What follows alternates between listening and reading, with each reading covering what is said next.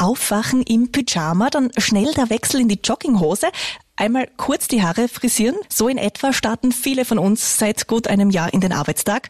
Homeoffice hat unser Leben verändert. Vieles ist plötzlich neu. Wir wollen jetzt aber nicht zurückblicken, sondern gemeinsam nach vorne.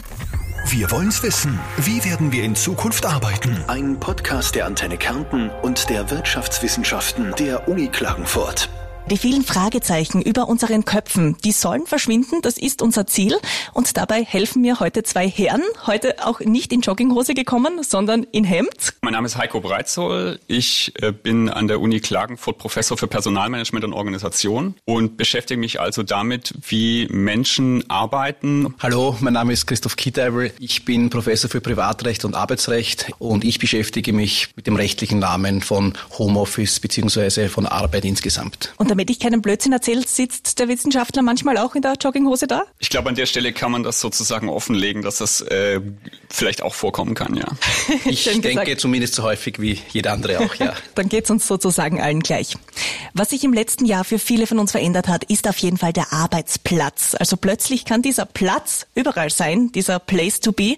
Wird das in fünf Jahren auch noch so sein oder in zehn Jahren, in 20 Jahren? So richtig vorhersagen können wir es natürlich alle nicht. Aber ich würde schon vermuten, dass das nicht einfach wieder verschwinden wird und wir nicht in ein paar Jahren wieder genauso dastehen werden wie vor ein paar Jahren, weil ja viele Arbeitgeber und Arbeitnehmer jetzt sozusagen gezwungen sind, sich mit dem Thema auseinanderzusetzen und das auch neu zu balancieren, wo wer am besten arbeiten kann und wie man das am besten gemeinsam gestalten kann. Was muss auch passieren, damit es nicht von heute auf morgen verschwindet? Welche rechtlichen Rahmenbedingungen müssen da auch noch geschaffen werden oder sind auch schon da? Wenn ich jetzt ans Homeoffice denke, die zentralen Fragen, die auch, glaube ich, derzeit die Betroffenen beschäftigen, sind zunächst aus Sicht des Arbeitsverhältnisses, gibt es einen Zwang zum Homeoffice? Und das kann man aus Sicht beider äh, Parteien des Arbeitsverhältnisses fragen. Kann der Arbeitgeber Homeoffice anordnen? Kann er verlangen, ohne entsprechende äh, vertragliche Vereinbarung, ohne Zustimmung des Dienstnehmers, der Dienstnehmerin, dass die Arbeit plötzlich ja von zu Hause aus verrichtet wird.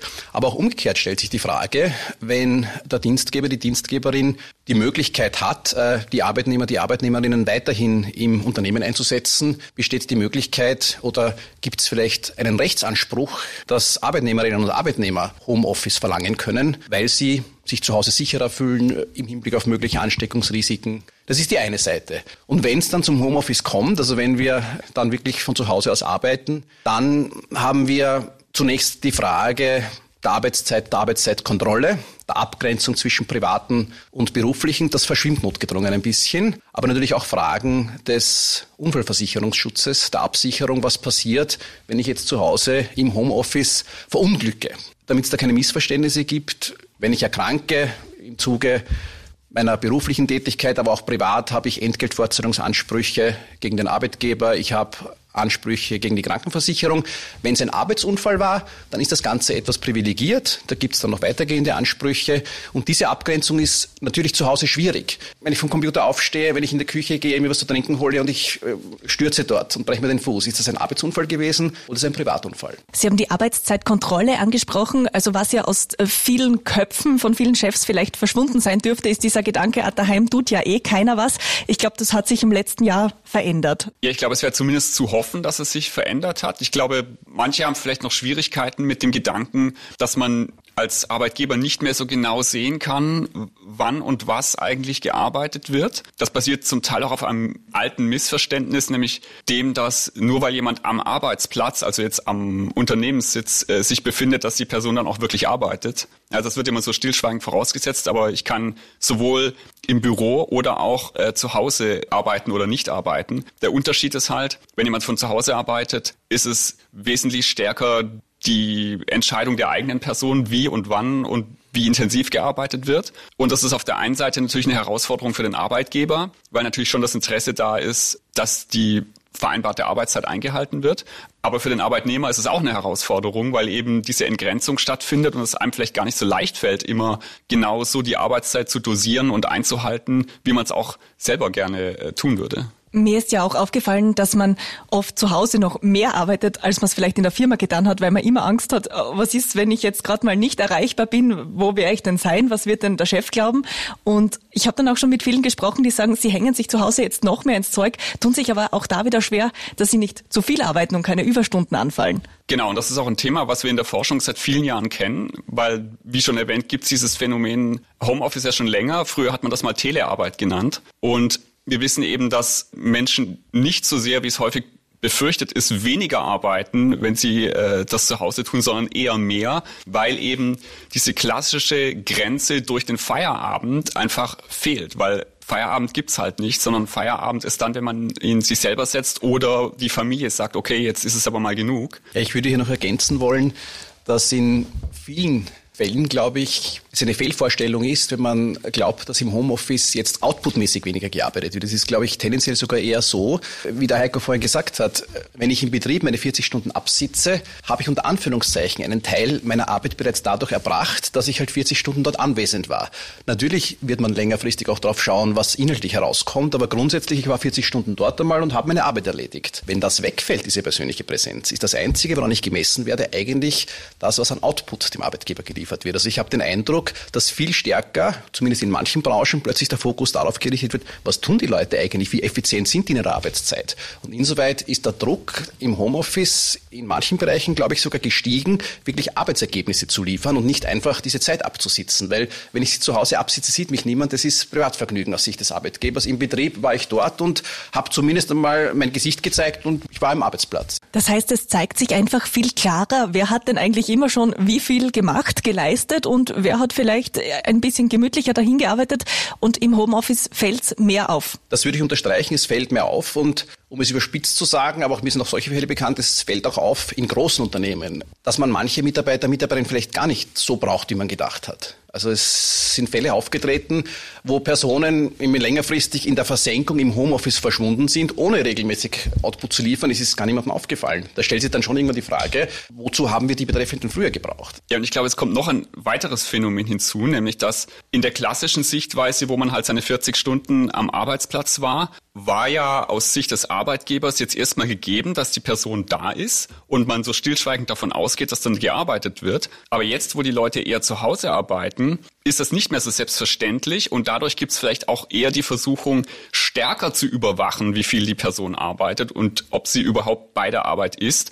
Und dank der ganzen elektronischen Spielzeuge, die wir verwenden, mit denen wir eben zum Beispiel Videokonferenzen abhalten oder ähnliches, kann man ja teilweise auch sehen, ob die Person gerade zumindest aktiv am Rechner sitzt. Und da ist vielleicht schon im einen oder anderen Betrieb wie gesagt, die Versuchung vorhanden zu sagen, naja, aber ich habe jetzt gesehen, du warst jetzt irgendwie im Chatprogramm seit Stunden nicht anwesend. Äh, was ist da eigentlich los? Lustigerweise genau vor zwei Tagen mit einer Freundin äh, telefoniert, die mir auch gesagt hat, sie ist so unter Stress und unter Druck, weil sich der Punkt im Teams ändert, die Farbe, wenn sie kurz weggeht. Und was werden denn die Leute glauben, wo sie denn ist? Und es ist halt schon so ein Gefühl, das viele von uns haben. In der Firma ist klar, man macht das und das und daheim denkt sich dann jeder, wenn ich kurz nicht erreichbar bin, liegt vielleicht am Balkon in der Sonne oder ist spazieren gegangen. Genau, und da wären aus meiner Sicht zum Beispiel eben äh, die Führungskräfte in der jeweiligen Organisation stark gefragt. Deren Aufgabe es ja auch ist, dafür zu sorgen, dass die Personen, die sie führen sollen, effektiv arbeiten können. Und da muss man dann zum Beispiel äh, Normen äh, etablieren, die sagen, okay, es mag sich jeder frei einteilen, wie er arbeitet und beispielsweise an einer gewissen Uhrzeit wird einfach nicht mehr gefragt, ob jetzt wer noch erreichbar ist, sondern wer nicht erreichbar ist, ist halt nicht erreichbar. Oder das war jetzt nur ein Beispiel, ja, aber es ist, glaube ich, ganz wichtig dazu, Übereinkünften zu kommen, die von allen oder praktisch allen getragen werden können, weil es eben diesen starren Rahmen mit der Anwesenheit am traditionellen Arbeitsplatz nicht mehr gibt, der es ja doch einfacher gemacht hat, weil einfach klar war, wer da ist und wer nicht. Es ist ja auch plötzlich alles anders. Wo fängt denn jetzt ein Arbeitstag an, wenn ich jetzt zum Kaffee oder zum Frühstück in der Früh vielleicht schon mal den Laptop aufklappe und schon die ersten E-Mails bearbeite, dazwischen aber nochmal schnell ähm, mich umziehen gehe? Ist dann davor der Start oder danach?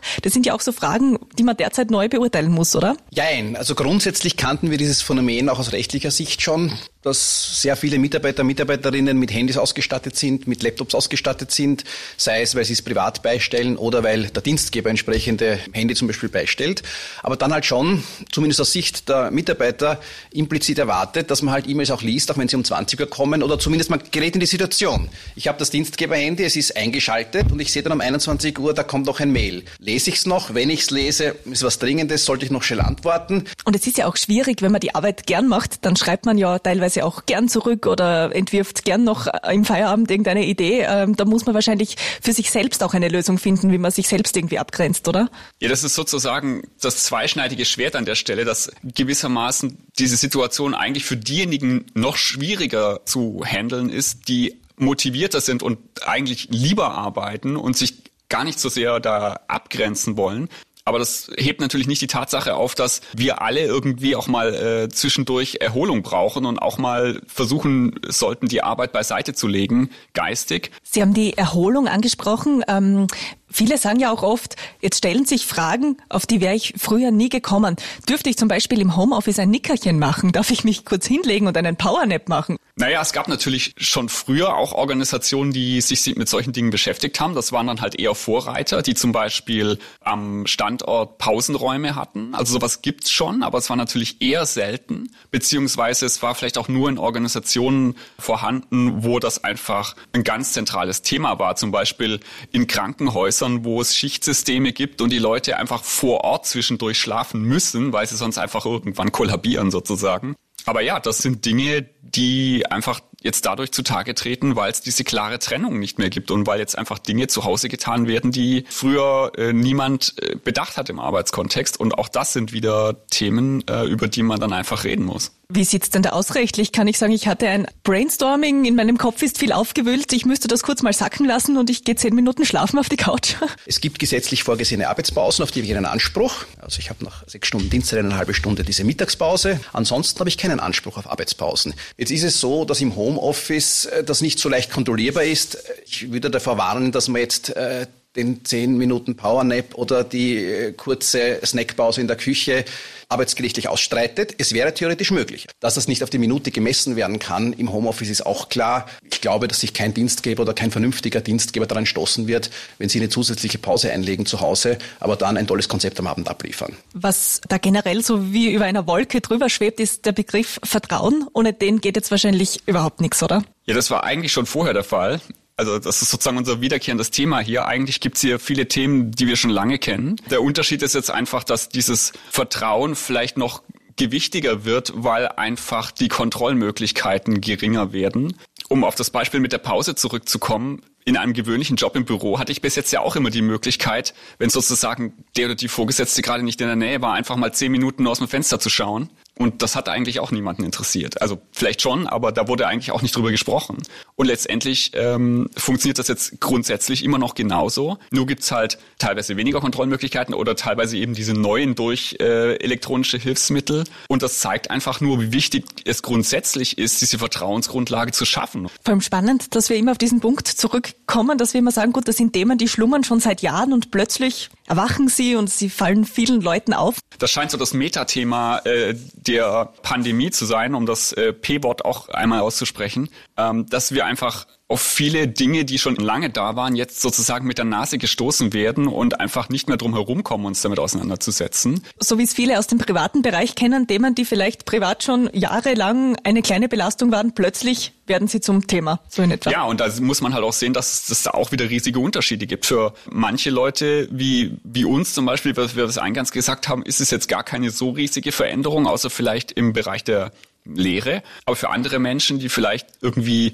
mehrere Kinder haben äh, und dann vielleicht auch noch zufällig eine Frau sind und jetzt waren irgendwie die Kinder monatelang daheim und sind oder sind es immer noch. Das verschärft das Problem vielleicht nochmal zusätzlich und andere Leute, die jetzt meinetwegen Single sind, die fanden es vielleicht ganz nett im Homeoffice. Ja, das betrifft jetzt einen ganz anderen Bereich, glaube ich, noch weniger die Kontrollmöglichkeiten, sondern die Situation, dass das Homeoffice dazu führt, dass sich diese Grundstruktur im Arbeitsverhältnis verändert hat. Wir müssen uns vorstellen, die Grundstruktur im Arbeitsverhältnis geht davon aus, dass der Dienstnehmer, die Dienstnehmerin ihre Arbeitskraft zur Verfügung stellt und der Dienstgeber, die Dienstgeberin stellt zur Verfügung die betriebliche Infrastruktur, den Arbeitsplatz. und alles, was man eben für die Arbeit braucht. Und das hat sich insoweit nicht umgedreht. Umgedreht stimmt eigentlich gar nicht, sondern die zur Verfügungstellung des Arbeitsplatzes ist jetzt auch plötzlich ähm, auf die Dienstnehmerseite herüber gewechselt. Und da stellen sich äh, viele Fragen, unter anderem wie gehe ich mit Personen um, die aufgrund möglicherweise der privaten Wohnmöglichkeiten, der privaten familiären Situation vielleicht die Zeit zu Hause gar nicht so für die Arbeit nutzen können, wie wir uns das erwarten oder wie das jemand tun kann, der in großzügigeren Räumlichkeiten lebt oder vielleicht äh, unter familiären Verhältnissen lebt, wo er ungestört arbeiten kann. Die zweite Frage in diesem Punkt ist, wie sieht es mit der Kostentragung aus? Ich bin ja an sich im allgemeinen Arbeitsverhältnis nicht verpflichtet, die Betriebsmittel zu finanzieren. Der Dienstgeber stellt die Räumlichkeiten, den Computer, das Fließband, je nachdem, in welcher Branche wir uns befinden, zur Verfügung und ich stelle meine Arbeit zur Verfügung. Das hat sich im Homeoffice umgedreht. Jetzt stelle ich plötzlich privat meine Wohnung, meine Räume, mein Internet, mein Telefon, ja, mein Privateigentum im weitesten Sinn zur Verfügung, das ich auch privat finanziere, sodass die Frage ist, ob hier der Dienstgeber möglicherweise äh, Kosten, zumindest anteilig übernehmen muss. Und schließlich ist auch noch die Frage, die Fürsorgepflicht des Dienstgebers im Hinblick auf Arbeitsmittel, Arbeitsplätze, die auch dem Gesundheitsschutz entsprechen. Mhm. Es gibt Vorschriften bei der Büroarbeit, wie ein, ein Büroarbeitsplatz eingerichtet sein muss, wie der Bildschirm auszusehen hat. Und jetzt bin ich vielleicht zu Hause gar nicht entsprechend ausgerüstet. Vielleicht habe ich zu Hause keinen geeigneten Bürotisch. Vielleicht droht jetzt ein Bandscheibenvorfall, weil ich die ganze Zeit da auf meinem nicht für dauerhafte Büroarbeit geeigneten Büro oder, oder Privattischen oder Privatsesseln arbeiten muss. Muss der Dienstgeber jetzt mir zu Hause einen, ja, einen entsprechenden ergonomischen Sessel bereitstellen. Das Homeoffice-Gesetz, da hat das genug getan? Sind da genug Dinge in diese Richtung drin? Nein, das Homeoffice-Gesetz ist ein erster wichtiger Schritt, wenn man diese Fragen einer Regelung, einer speziellen Regelung zuführen möchte. Aber es ist bei Weitem nicht genug gemessen an dem, was allein wir heute schon gesehen haben, was sich für Fragen stellen. Das Homeoffice-Gesetz ist zumindest ein vergleichsweise kurzes Gesetz. Es regelt im Wesentlichen, und da fängt es schon an, was ist eigentlich Homeoffice? Der Entwurf des Homeoffice-Gesetzes erfasst unter Homeoffice eigentlich nur die Arbeit eben in meiner Privatwohnung oder allenfalls noch in der Privatwohnung eines Lebensgefährten, einer Lebensgefährtin, aber nicht das sonstige mobile Arbeiten. Homeoffice im eigentlichen Sinn meint natürlich, dass ich von zu Hause aus arbeite. Aber wir haben ja auch die Situation, dass die Leute sonst wo mobil arbeiten, in einem Café, mit dem Laptop im Park oder sonst irgendwo. Das ist eigentlich vom Homeoffice-Gesetz nicht mehr erfasst. Das heißt, äh, wir haben schon die erste Schwierigkeit und es ist nie gut, wenn ein Gesetz schon vom Anwendungsbereich äh, hier so differenziert, dass der Dienstgeber sich jetzt überlegen muss, Moment, äh, mein Dienstnehmer, meine Dienstnehmerin arbeitet auswärts. Aber ist sie jetzt zu Hause oder arbeitet sie im Café? Weil dann kommen unterschiedliche Regelungen zur Anwendung. Entweder das Homeoffice-Gesetz oder nicht. Was den Arbeitsplatz angeht, das habe ich mir auch schon öfter gedacht, weil jetzt sitze ich zu Hause in der Küche und arbeite vor mich hin. Manchmal, wenn die Sonne scheint, traue ich mich mit dem College-Block mal schnell hinaussetzen und draußen weiterarbeiten. Aber dürfte ich jetzt den Campingstuhl äh, schnappen und sagen, ich bin dann mal im Europapark, wenn ich dort zurechtkomme und dort gut arbeite? Das ist grundsätzlich Vereinbarungssache. Das Homeoffice-Gesetz selbst sagt nicht, ob wir im Europapark oder zu Hause auf der Terrasse oder nur im Wohnzimmer arbeiten dürfen. Das Homeoffice sagt nur, wenn wir zu Hause arbeiten, gelten diese Regelungen. Ob ich zu Hause arbeiten muss oder darf, ob ich auch im Europapark arbeiten darf, ist wieder eine Vereinbarungssache. Grundsätzlich ist zwischen Arbeitgeber, zwischen Arbeitnehmer zu vereinbaren der Arbeitsort. Das ist üblicherweise bei den meisten Tätigkeiten im Betrieb. Und wenn er außerhalb des Betriebes ist, muss auch zwischen diesen beiden Personen vereinbart werden. Ist das zu Hause oder besteht auch das Recht, die Möglichkeit, mich in den Europapark zu setzen? Unsere Hauptfrage, die wir ja klären wollen, ist ja, wie werden wir in Zukunft arbeiten? Und was ich jetzt aber aus den ganzen Gesprächen schon heraushöre, ist, dass wir es auch sehr viel selbst in der Hand haben, wie wir in Zukunft arbeiten werden. Stimmt das so? Also haben wir da wirklich Mitspracherecht? Naja, ich glaube, wir haben insofern Mitspracherecht in dem Umfang, in dem die Mitsprache sozusagen möglich und zugelassen und auch gewünscht ist. Und ich glaube, das ist im Übrigen eine riesige Chance für Arbeitgeber, auch attraktiv zu werden oder zu bleiben. Weil wenn ich die Wahl habe als Arbeitnehmerin oder Arbeitnehmer, dann werde ich mir natürlich den Arbeitgeber suchen, der den übrigen Spielraum, den die gesetzliche Lage jetzt zulässt, so nutzt, dass es zum beiderseitigen Vorteil geschieht. Ich war vor kurzem, als der Frühling schon mal Hallo gesagt hat, im Strandbad Klagenfurt an der Promenade spazieren und am Steg ist da ein Student gesessen mit dem Laptop auf den Beinen und die Füße sind so über dem See gebaumelt und der hat gerade eine Online-Vorlesung verfolgt. Also ist möglich. Ja, das ist möglich und das muss auch nicht schlechter sein als die Präsenzlehrveranstaltung. Wenn im Lehrsaal hunderte Studierende sitzen, ich kann auch niemanden dazu zwingen oder ich kann nicht überwachen, ob auch in den hintersten Reihen da wirklich noch jedes Wort mitgedacht und mitüberlegt wird. Man kann den Studierenden das anbieten. Die meisten nehmen es an und das Gleiche gilt an sich auch für die Online-Vorlesung. Wir hätten uns auch am See treffen können eigentlich. Ja. Wäre alles möglich gewesen. Es haben ja auch mittlerweile die Smartphones und diese privaten Endgeräte eine Qualität, sowohl äh, von der Leistungsfähigkeit als auch von den sonstigen technischen Möglichkeiten. Das wäre vor ein paar Jahren auch nicht denkbar gewesen. Weil wir jetzt eigentlich die Gelegenheit haben, neu auszutarieren, wann genau man eigentlich wirklich gemeinsam am selben Ort sein muss. Und das gilt ja auch für irgendwelche Dienstbesprechungen Leistungen in jeder anderen Organisation oder sonstige Tätigkeiten, wo man bis jetzt immer stillschweigend davon ausgegangen ist, dass dafür eigentlich immer alle gemeinsam vor Ort sein müssen. Und das ist halt offensichtlich nicht der Fall, weil irgendwie geht es ja seit einem Jahr trotzdem. Es ist eher ein Wahnsinn, dass wir früher für jeden Kundentermin oder so sind die Kärntner nach Wien gefahren, nach Leibach oder nach Odine, wo man auch was zu tun gehabt hatte. Man wäre gar nicht auf die Idee gekommen, dass man das am Laptop macht. Ja, vor ein paar Jahren habe ich mir noch gedacht, wenn man mal irgendwie werktags sich an irgendeinem Flughafen aufhält, dann sieht man im Prinzip nur Leute in Anzügen, weil halt alle zu irgendwelchen Geschäftsterminen unterwegs sind. Und aus heutiger Sicht würde man sich die Frage stellen, wie viele von diesen Geschäftsterminen hätte man eigentlich auch irgendwie anders abhalten können? Jetzt haben wir natürlich viel über die Kärntner gesprochen und die Arbeitnehmer, die sich viele selbst einteilen können. Vorhin aber auch schon kurz äh, gefallen das Stichwort Familie. Jetzt gibt's natürlich viele Mütter, viele Väter, denen es wirklich schwerfällt im Homeoffice, wo vielleicht nur ein Tisch gegeben ist, auf dem beide arbeiten müssen. Dann ist mal äh, Telefonkonferenz links und Online-Konferenz rechts. Womöglich dazwischen noch Kinder im Homeschooling oder auch noch Haustiere, die zwischendurch auf den Schoß springen. Das ist auch was, was sehr schwer ist, auch für viele Kärntner. Ja, das ist wieder ein Thema, wo wir jetzt mit der Nase drauf gestoßen werden. Und für die Arbeitnehmerinnen und Arbeitnehmer war es wahrscheinlich schon immer eher präsenter, aber auch für Arbeitgeber wird es jetzt einfach präsenter, dass die Existenz von Berufstätigen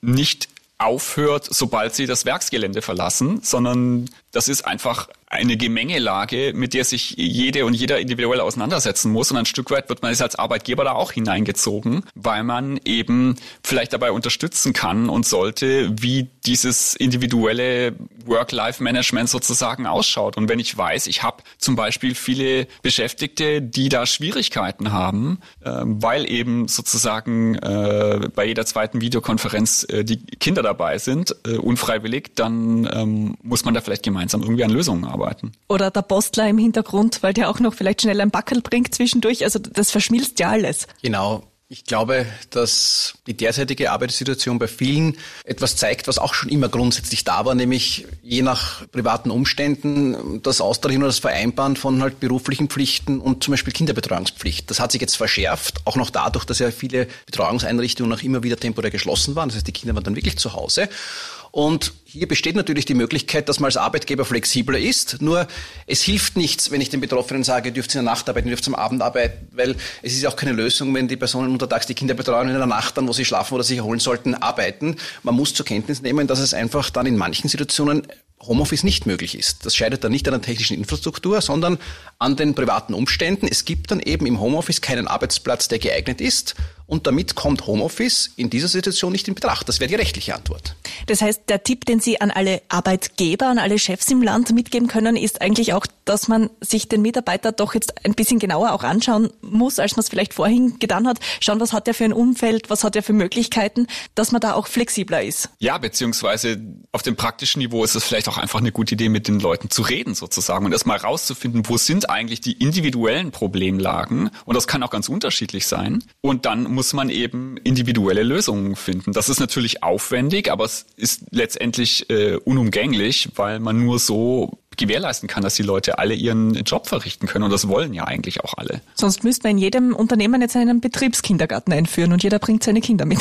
Ja, oder der Arbeitgeber, die Arbeitgeberin muss halt bei der Auswahl, wer ins Büro kommen kann, wer ins Büro kommen darf, möglicherweise diejenigen äh, präferieren, die zu Hause keine Möglichkeit haben zu arbeiten. Der Arbeitgeber muss halt derzeit wahrscheinlich viel mehr auch auf private Umstände Rücksicht nehmen, wo bisher man sich eher zurücklehnen konnte, sagen, das muss mich jetzt nicht unbedingt tangieren, das müssen sich die Mitarbeiter selbst irgendwie einrichten. Welchen Tipp für die Zukunft kann man allen Familien mitgeben, die von zu Hause aus arbeiten, die sich momentan auch wirklich schwer tun und sich fragen, wie wird es weitergehen? Mir fällt bald die Decke auf den Kopf zu Hause. Ich kann da nur wieder an den Punkt anfangen, mit denjenigen, die da vielleicht behilflich sein können, das Gespräch zu suchen. Weil das die erste Hürde ist ja sozusagen, dass überhaupt die Lage allen Beteiligten klar ist. Und wenn die Not, wenn man das so nennen will, groß genug ist, dann findet man vielleicht auch genug Verbündete, mit denen man dann gemeinsam an Lösungen arbeiten kann. Wenn es jetzt zum Beispiel das Unternehmen nicht groß genug ist, um einen eigenen Betriebskindergarten zu haben, nur als Beispiel, dann muss man vielleicht irgendwie Lösungen auf der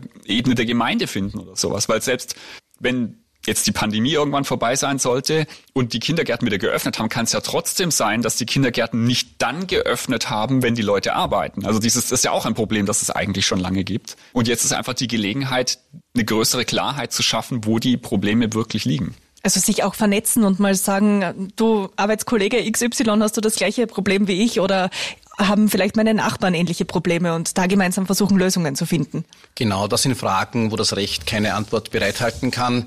Ein Kollege hat vor kurzem zu mir gesagt, jedes Unternehmen hat jetzt so viele neue Gratis-Mitarbeiter und hat damit seine Freundin gemeint, die oft auch zu Hause im gleichen Raum ist und halt die Videokonferenz mitverfolgt und dann dazu sagt, du, das hätte ich aber so gemacht und willst du da nicht das und das ändern? Das kommt mir gerade sehr bekannt vor, diese Beschreibung.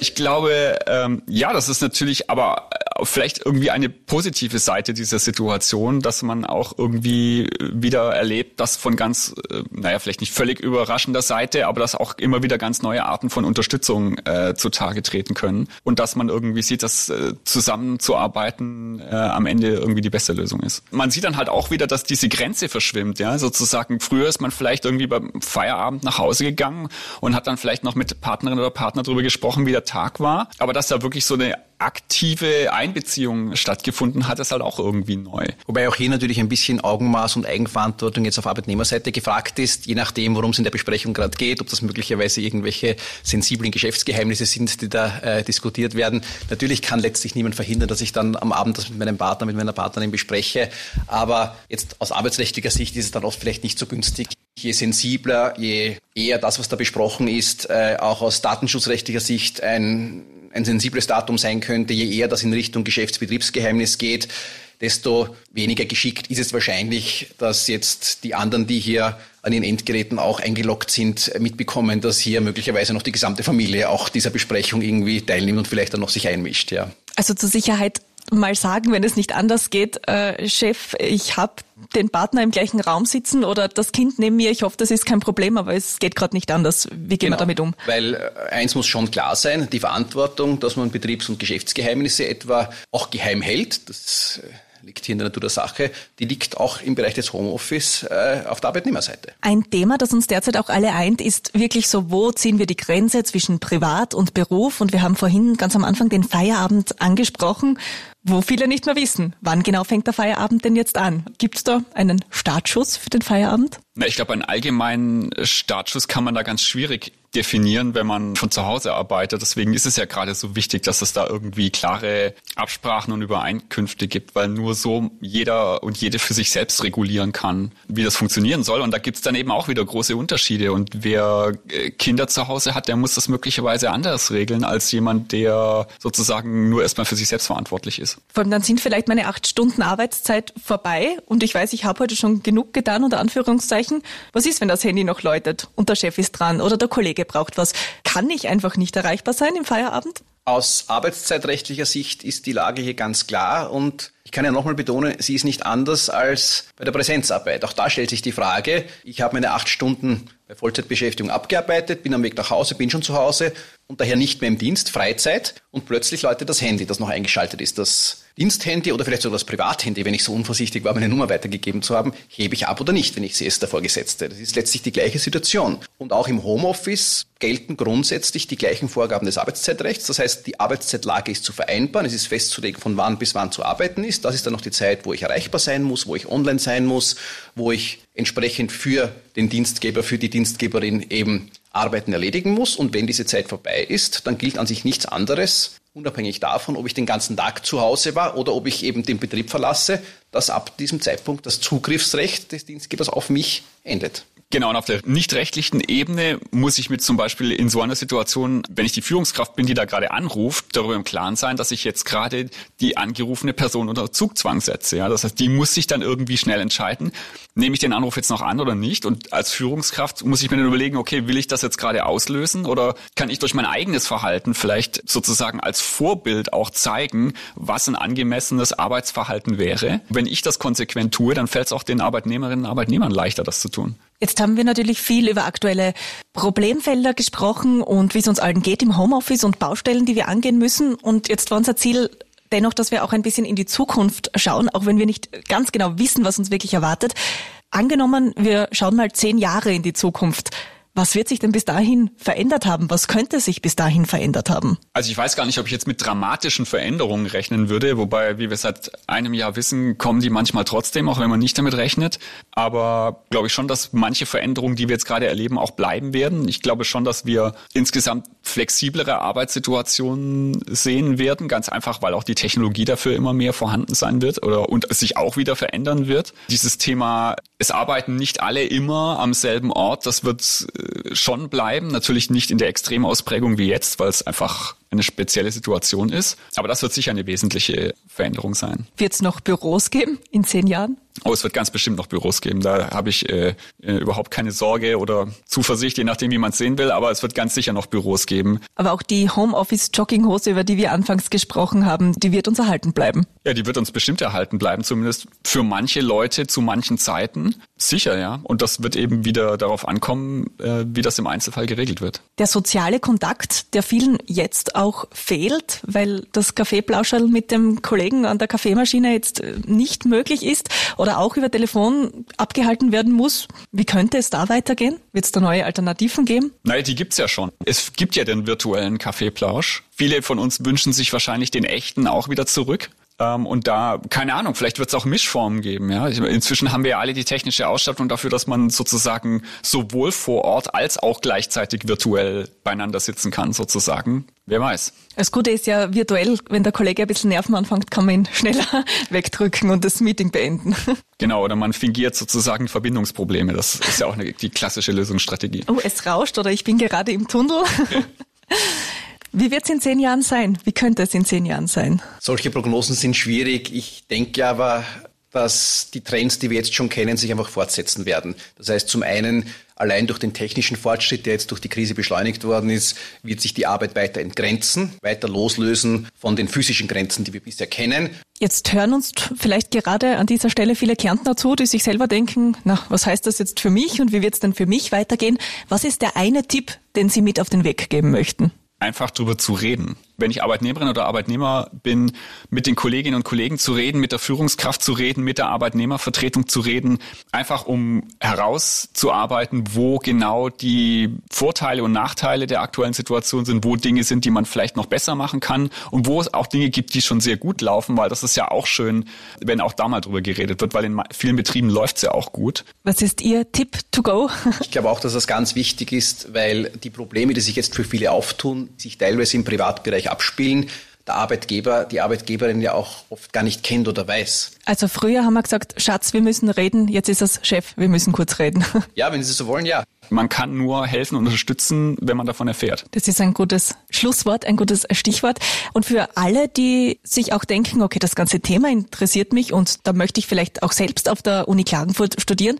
Es gibt auch auf Antenne.at den Link, sage ich mal, zum Studienangebot, Fakultät für Wirtschaftswissenschaften, wo es dann zum Beispiel um Betriebswirtschaft geht, Wirtschaft und Recht, Geografie und auch International Business und Economics. Ja, also wir decken nicht nur dieses Thema, sondern alle aktuellen Themen ab. Und wie wir heute ja schon geklärt haben, man kann auch am Steg sitzen und eine Uni-Vorlesung verfolgen im Fall der Fälle.